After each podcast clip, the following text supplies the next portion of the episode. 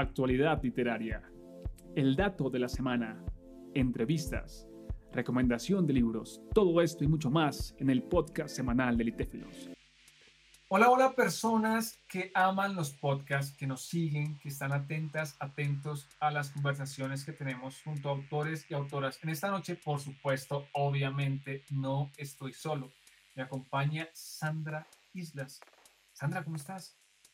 Muy bien, mucho gusto. Eh, feliz de, de, estar aquí compartiendo experiencias con Will. Ay, qué nota, Sandra. Yo he encantado también que estemos en esta sala virtual, cada uno en su silla, un cafecito, no sé, lo que te guste tomar, pero para irnos conociendo, Sandra, cuéntanos desde qué lugar del mundo te encuentras, por favor. Bueno, yo radico en la Ciudad de México y desde acá les mando muchos saludos. México, bueno, saludos hasta México, que te la estés pasando genial en México. Y bueno, para ir avanzando un poco más en el conocimiento, cuéntanos a qué te dedicas, qué haces, Sandra, por favor. Bueno, actualmente trabajo en el sector salud. Eh, para ser más específica, en el área de cancerología. Eh, soy bióloga de profesión y este mis labores diarias van relacionadas con, con pacientes oncológicos.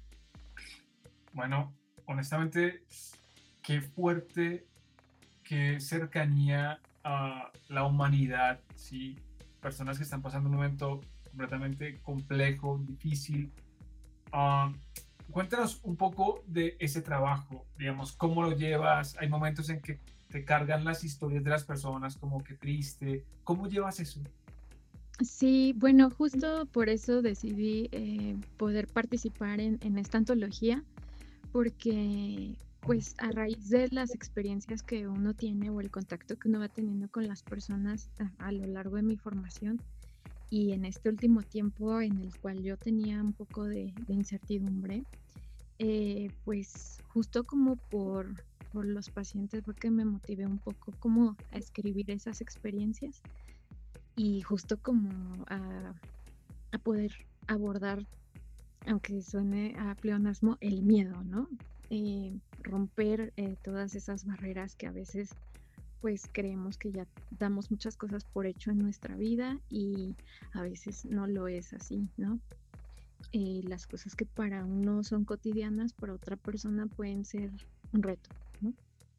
Mira que, claro, teniendo una cercanía una sensibilidad a estos vínculos, tienes, digamos, mucho que, narrar. Creo que cada uno tiene mucho que narrar, pero específicamente, digamos, tu experiencia tiene como una diversidad profunda, compleja. Y en el poema titulado El Real del Imaginario, cuéntanos qué quisiste transmitir de eso que nos cuentas uh, recién, por favor. Bueno, creo que para quienes lean el poema van a poder encontrar que es un poquito dicotómico, tiene dos matices, uno que puede parecer muy positivista y el otro que es un poquito, no, no, diría depresivo, esa no sería la palabra, pero sí diría un poquito eh, más cercano a lo que a veces el miedo no, nos lleva, ¿no? Eh, cuando yo me refiero a, estos dos matices, eh, me refiero, por ejemplo, a una línea, ¿no? Que es decía, es tan constructivo como destructivo. Eh, le, titulé así porque me parece que el miedo es justo una construcción mental y que a veces, aunque sea muy abstracto y subjetivo, pues puede ser tanto como un aliciente en un momento de pues crucial de nuestras vidas eh, cuando estamos eh, ante una situación en donde quizás no tenemos todos los elementos, no sabemos cómo reaccionar. Y también puede ser en algún momento, pues, evocar emociones que pueden ser de intranquilidad, mm, de sufrimiento, de dolo, que nos hacen más, un poquito más frágiles, pero pues eso a la vez nos, nos hace más humanos, ¿no? Fue justo como lo que yo quise transmitir, porque creo que pues no todo es bueno o malo, ¿no? No, no hay absolutos, siempre estamos como constituidos por un todo. Mira que concuerdo en que incluso los extremos son bastante nocivos, ¿sí? Habitar en el medio, en algunos casos, es saludable. Y aquí leo, leo más bien unas líneas de tu poema.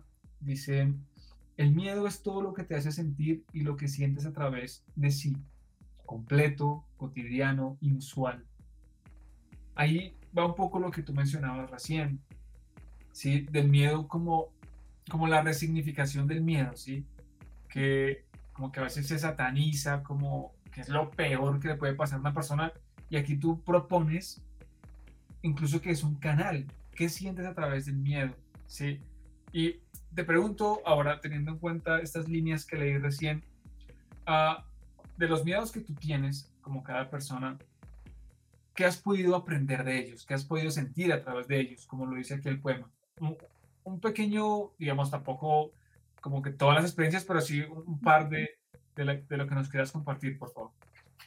Pues para mí fue muy liberador escribir este poema, porque justo eh, rompí como el paradigma que yo tenía sobre escribir o no hacerlo, entonces me enfrenté a un miedo que yo tenía.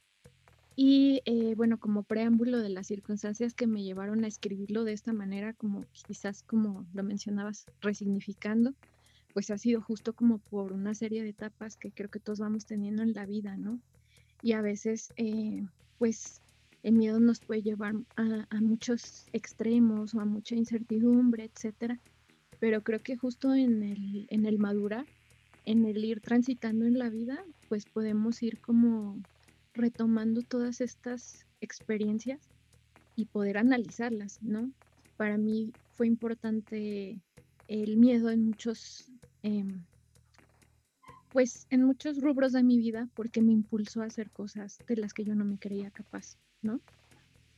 Entonces, creo que también a veces tenemos mucho miedo de vivir y es importante saber que, pues, a veces no nada más es algo individual o que nos sentimos eh, como en dificultad de compartir esas circunstancias. Creo que todos hemos pasado por situaciones así y justo lo que quería hacer era como acompañar a otros que, que se puedan sentir de esa manera. Tremendo, tremendo. Qué, qué fuerte dentro de lo que compartes, cuando un miedo individual se ve desde lo colectivo, toma dimensiones más superables. Es decir, cuando nos damos cuenta que no somos los únicos que vivimos una situación, decimos, uy, primero no estoy solo, no estoy sola, eso ya es maravilloso, alguien me entiende, ¿sí? Luego eso es como, oh, entonces puedo sentarme a hablar con esa persona, así no hable con ella, así sea una conversación a través de un poema, ahí hay una conversación y eso de verdad que lo valoro, lo celebro, porque aunque estemos en un mundo globalizado, uh, el individuo definitivamente se siente bastante solo, ¿sí? Y que podamos sentirnos conectados, identificados, de verdad que es importantísimo. Así que, Sandra, muchas gracias por compartirnos este poema. Para ir cerrando, ¿Cómo las personas pueden seguirte en redes sociales para que te conozcan y sepan más de ti, por favor? Ok, bueno, este, como en Facebook estoy como Sandra Islas, eh, en Instagram estoy como, en, eh, como se recita en inglés la palabra, another.girl07. Y bueno, pues ahí puedo leerlos, podemos compartir experiencias, puntos de vista, son bienvenidos. Y pues sobre todo que que analicen la palabra, que los invitamos a leer esta antología. Muchas gracias, Will, por, por esta oportunidad. Bueno, de verdad que es con mucho gusto, de verdad. Uh, disfruto conversar aquí junto a ti, junto a cada persona. Gracias por haber compartido ese espacio. Ya la escucharon, pueden seguirla en sus redes sociales. Y Sandra, espero que te vaya muy bien, que cada día te la pases lo mejor posible. Muchas gracias, Will. Saludos hasta Colombia y pues aquí estamos presentes para todos los lectores. Así es, saludos de vuelta. Cuídate mucho. Chao, chao.